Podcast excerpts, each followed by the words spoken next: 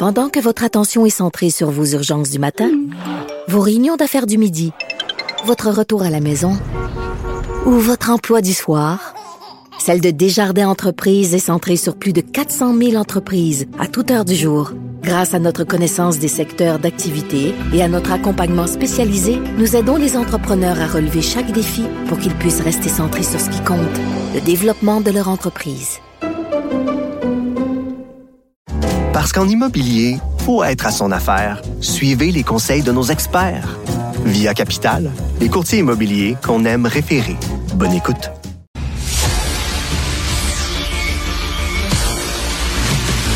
Jean-François Lisée. On va juste dire qu'on est d'accord. Thomas Mulcair. Donne 100 raison. La rencontre. C'est vraiment une gaffe majeure. Tu viens de changer de position. Ce qui est bon pour Pitou est bon pour Minou. La rencontre. Lisée. Mulcair. Alors, Jean-François est de retour. Bonjour, Jean-François. Salut Richard, salut Tom. Salut, très content de te revoir, de te reparler. Écoute, euh, dans le National Post, il y a quelques jours, je ne sais pas si tu as vu ça, euh, Chris Selley, euh, qui écrit un, texte, le, titre c'est Québec is counting on special treatment from Ottawa to pursue its xenophobic agenda. Et Jean-François, on a un agenda xénophobe au Québec. C'est pour ça qu'on ne veut pas recevoir autant d'immigrants qu'on devrait. Et il dit, c'est triste de voir le Québec sans comme ça dans une paranoïa linguistique et nativiste. Qu'est-ce que tu en penses? Ben, moi, tu sais, ça t'est peut-être venu aux oreilles. Moi, je suis pour l'indépendance du Québec. Mais il arrive, il arrive que, tu sais, c'est pas arrivé encore. comme Gaston Miron dit, ça pourra pas toujours ne pas arriver. Mais moi, je dis peut-être, peut-être que ça pourrait ne pas arriver. Puis quand je commence à fléchir un petit peu, je lis la presse torontoise sur le Québec. Puis en lisant ce qu'ils disent de moi, je dis ben là, je veux pas rester dans un pays qui me méprise autant. Puis là, je redeviens optimiste. Tu comprends?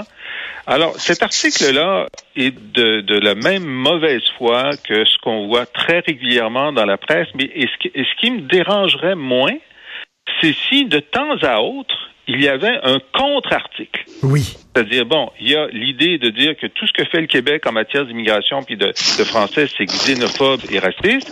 Puis tu en as un autre qui dit, non, non, non, un instant, il y a une logique interne importante. Ça fait partie de, de, de la diversité euh, linguistique du Canada de faire en sorte de préserver euh, une masse critique de francophones. Mais cet autre article-là, il n'existe pas. Et c'est ça qui est grave.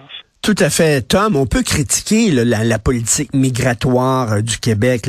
On n'est pas au-delà de toute critique, mais de dire qu'on a un agenda xénophobe et nativiste et paranoïaque, est-ce que ça aide vraiment la conversation, ça? Non. et, euh, je pense qu'il y a eu un changement de ton. Toi et moi, on a eu l'occasion de le mentionner la semaine dernière, que ce soit Roberge ou euh, Terrien ou encore euh, De Gaulle lui-même, un changement de ton bienvenu. Par ailleurs, parlant de ce qui se passe ici et ailleurs, euh, une des choses sur lesquelles moi j'ai insisté le plus au cours des dernières années, c'est l'utilisation péremptoire et préalable de la clause dite non-obstant pour dire que la Charte des droits s'applique pas à telle ou telle législation. On peut penser à la, euh, à la loi 21 puis la loi 96. Mais en Ontario, Doug Ford vient de faire la même chose pour ôter les libertés et les droits des gens de s'associer, de, former un syndicat, de négocier collectivement, autant de droits garantis par euh, la Cour suprême. Donc, ce qui est fascinant, c'est que Trudeau a sorti une patte de baseball, puis il se donne à cœur joie depuis 4-5 jours régulièrement contre Doug Ford. C'est épouvantable.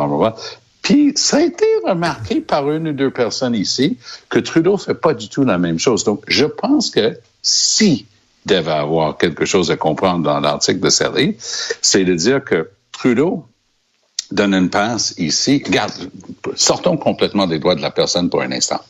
Colombie-Britannique s'est battue devant les tribunaux jusqu'à la Cour suprême pour dire qu'il voulait rien savoir du pipeline de l'oléoduc que Trudeau avait acheté à 20 pour 25 milliards de dollars pour exporter plus de pétrole du sable bitumineux. Il fallait que ça passe par-dessus l'économie britannique et par-dessus le gouvernement du NPD qui voulait rien savoir. Le gros se lève, il dit NRGS, pas question, il n'y a pas d'acceptabilité sociale, fin de la discussion. Puis Trudeau dit bah, va bien y penser. Donc, c'est le genre de choses qui est en train d'être remarqué. Trudeau a un discours lorsqu'il s'agit du Québec, parce qu'il a peur de Legault, et un tout autre lorsqu'il s'agit de John Horgan en Colombie-Britannique ou de Doug Ford en Ontario. Jean-François, ce qui est en train, est-ce qu'on va être un, euh, au Québec une victime collatérale de ce débat-là entre euh, le fédéral et Doug Ford? C'est-à-dire, là, on va dire, ben là, ça va trop loin avec la clause non-obstant. On utilise même ça pour empêcher les gens de faire la grève. Donc, euh, on va remettre en question l'utilisation de la clause non-obstant, point final. Ah, c'est-à-dire que ça apporte de l'eau un moulin qui existe déjà. Puis effectivement, je constate comme Tom que, disons, le niveau sonore utilisé par le gouvernement fédéral contre l'utilisation par l'Ontario de la clause non-obstant est beaucoup plus fort que le niveau sonore utilisé contre le Québec pour la loi sur la laïcité et sur la langue. Cependant, euh, le ministre de la Justice, qui est un Montréalais, David Lametti, a déclaré l'an dernier que le gouvernement fédéral allait intervenir en Cour suprême pour convaincre la Cour de ne pas permettre au Québec d'utiliser la clause dérogatoire pour la laïcité et la langue, et de donc de changer l'interprétation que la Cour avait faite il y a 40 ans en disant qu'on pouvait l'utiliser de façon préventive. Alors donc, déjà, le gouvernement fédéral a indiqué ça. Maintenant, ce que fait Ford en l'utilisant contre le droit de grève, puis là, moi, je moi, j'estime que la clause dérogatoire, elle est euh, tout à fait correcte. On peut l'utiliser. Mm. Ça, ça, c'est un choix de dire, ben, sur cette question-là, ce sont les élus et non les juges qui vont décider. Mais ça ne veut pas dire qu'on ne veut pas critiquer son utilisation. Alors, je pense que l'utilisation par Doug Ford est très critiquable, mais je lui reconnais le droit de le faire. Et je pense que ce qui est incroyable, c'est que le gouvernement fédéral et beaucoup de gens qu'on lit maintenant dans la presse torontoise disent, ben là, il faut arrêter ça, la clause dérogatoire. Il faut plus pouvoir l'utiliser de façon préventive, donc changer les règles en cours de partie. Oui, tout à fait. Et c'est ça qui est en train de se passer. Ça paraît un peu euh, élaboré pour une discussion un lundi matin, mais effectivement, le pitch que j'entends parce que je lis justement les, gens dans mon domaine, les avocats, les constitutionnalistes, les gens qui touchent à ça, du côté du Canada anglais, c'est quasiment unanime. Non, non, non, tu ne peux pas faire ça de manière péremptoire, préalable, et ainsi de suite. Et ça, c'est le pitch de la Métis, justement. Mais la Métis n'a jamais dit un mot contre le go. Trudeau n'a jamais dit ce qu'il est en train de dire contre Doug. Hey, c'est gros, là, ce qu'il est en train de dire. Il fait un pitch pour qui? Ben, il est en train de parler aux communautés dans la grande région de Toronto, une cinquantaine de sièges à, la Chambre des communes, puis il espère que M. Freedom, qui s'appelle Pierre Poilievre, qui vante toujours qu'il est là pour se battre pour les Freedoms, il espère que Poilievre va faire l'erreur de, s'opposer à sa vision parce que Trudeau est en train de se camper du côté des petits anges avec son public dans la région de Toronto. Tout à fait. Oui, mais à euh, la fin, il se passera rien. C'est pas que c'est vraiment c'est de la rhétorique parce que oui. évidemment, il y a ce qu'on appelle l'option nucléaire, hein, qui n'a pas été utilisée depuis une centaine d'années. Le gouvernement fédéral peut euh, c'est ça. Euh, c'est quoi le mot? Désavouer désavoué, désallowance, désavoué. pendant l'année, les 12 mois qui suivent l'adoption d'une loi provinciale, le gouvernement fédéral peut dire cette loi, je la désavoue, c'est-à-dire ah qu'elle n'a plus force de loi. Oui. Ah oui, ah, OK. Oui, alors ça, ça, a été utilisé là en Alberta il y a une centaine d'années sur une question religieuse d'ailleurs. Mais depuis, on dit bon, c'est tombé en désuétude. Ben, c'est tombé en désuétude, c'est c'est comme mais c'est encore là. jamais. tant, tant que tu ne l'utilises pas, il est en désuétude, mais le jour où tu le prends, il ne l'est plus. Alors, évidemment, à Toronto, il y a le grand fan de de de, la, de, de, de cette de cet outil-là, c'est Andrew Coyne qui dit il faut l'utiliser dans le cas de Ford. Euh, pour le Québec, il l'avait dit aussi, mais les 12 mois sont passés pour les deux, les deux lois. Non, Alors, pas si ça le choque vraiment tant que ça, Trudeau, il pourrait le faire, mais il ne le fera pas. Puis finalement, ce qu'il a dit, c'est euh, si ça va en Cour suprême, je suppose ils vont le contester, mais euh, tout ce qu'il dit, c'est ben il appartient aux citoyens de la province de se révolter, de se révolter euh, légalement.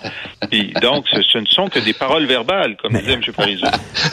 mais juste, juste pour corriger un détail, oui, c'est vrai que pour la loi 80, la loi 21, ça fait bien plus qu'un an, mais 96 a été adopté juste le printemps dernier, donc ça fait pas encore un an. Et Jean-François, ah, Jean-François, la loi 21 se retrouve devant la cour d'appel pour euh, savoir si elle est constitutionnelle ou pas. Qu'est-ce que tu en penses? Ben, je pense que donc on a eu ce, premier euh, ce, premier euh, décision de, la Cour supérieure qui disait ben c'est bien épouvantable, mais sauf pour les commissions scolaires anglophones, la clause dérogatoire s'applique. Et il ne m'appartient pas, moi, en Cour supérieure, de renverser la jurisprudence de la Cour suprême là-dessus, qui est établie depuis 40 ans.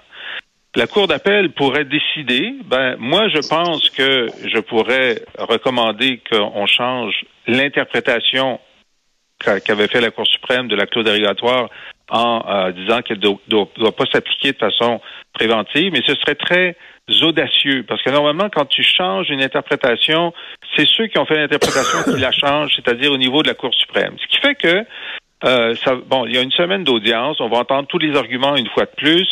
La Cour d'appel va prendre quelques mois pour euh, décider. Elle va probablement faire quelques modifications euh, mineures à la décision de la Cour supérieure, mais la vraie game, c'est à la Cour suprême, puis ça, ça va être dans un an, un an et demi, deux ans.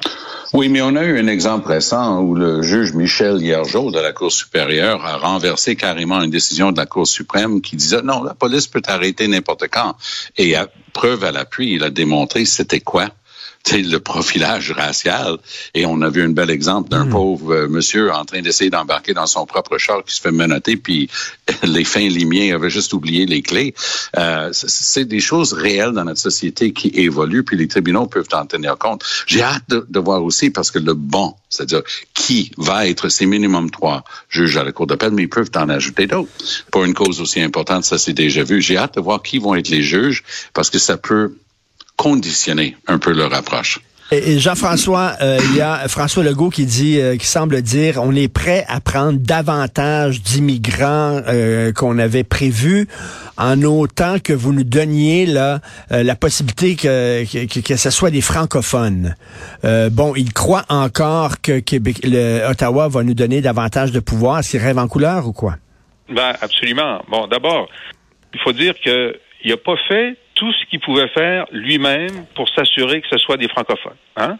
À l'heure qu'il est, d'ailleurs, la France vient de décider que c'est, euh, avant c'était euh, obligatoire de savoir le français pour devenir citoyen. Maintenant, c'est obligatoire pour avoir ton titre de séjour, c'est-à-dire même pour être un travailleur temporaire. Alors, quand est-ce que euh, les, les, Britanniques l'avaient déjà fait pour l'anglais? Moi, j'attends que François Legault dise, ben, il faut que tu connaisses le français pour être travailleur temporaire ou étudiant étranger au Québec. s'il faisait ça, ça ferait beaucoup plus pour le français que euh, la réunification familiale où les où les, nombres sont beaucoup plus petits. Alors, ce qui est très grave dans, dans ce qu'on apprend, c'est une discussion interne au Conseil des ministres ou entre entre les conseillers. Est-ce que on peut augmenter en haut de 50 si euh, si en haut de 50 on ne prend que des francophones? Ben, t'as pas besoin d'appeler à Ottawa pour faire ça. Tu as juste à le décider mm. qu'en haut de 50, tu ne vas ne prendre que des gens qui parlent le français avant d'arriver. Alors, euh, mm. soit soit l'information est très fragmentaire ou on n'a pas bien compris ce qui se passe, soit ils sont euh, incompétents. Tom. Wow, c'est tout un morceau, ça aussi. Moi, j'ai l'impression que M. Legault est en train de répondre un peu aux pressions qu'il reçoit de la part du secteur des affaires. Moi, je pense par ailleurs que dans un an, la même conversation va avoir lieu et les gens vont dire, ben, le Québec a peut-être été plus wise parce qu'il va avoir eu une récession, puis ça peut affecter le niveau d'emploi et de chômage, et finalement, on risque d'avoir une autre réaction. Par ailleurs, je ferai remarquer ceci. Il y a un très grand nombre d'étudiants francophones en provenance d'Afrique qui, par enchantement, mystère, parce qu'il peut certainement pas avoir un parti pris défavorable à Ottawa. Après tout, il respecte tout. Mais je remarque avec préoccupation le très grand nombre et la plus, beaucoup plus fort pourcentage d'étudiants francophones d'Afrique qui n'arrivent tout simplement pas à avoir leur papier pour venir étudier ici. Alors, avant de blâmer le fédéral, il faudrait utiliser toutes les, les, les, outils, tous les outils qu'on a dans notre propre boîte à outils. Dans, le cas que soulève Tom, c'est le fédéral qui, oui. Euh, oui, 80% des demandes sont, sont rejetées. C'est, je veux dire, il doit y avoir euh, il y a de la malveillance dans le système. Là. Tout à fait. Demain, on se parlera, tiens, des élections de mi-mandat aux États-Unis. Euh, messieurs, oh merci beaucoup, Tom. Ouais, au bas. Et merci, Tom et Jean-François. Salut, bonne, journée.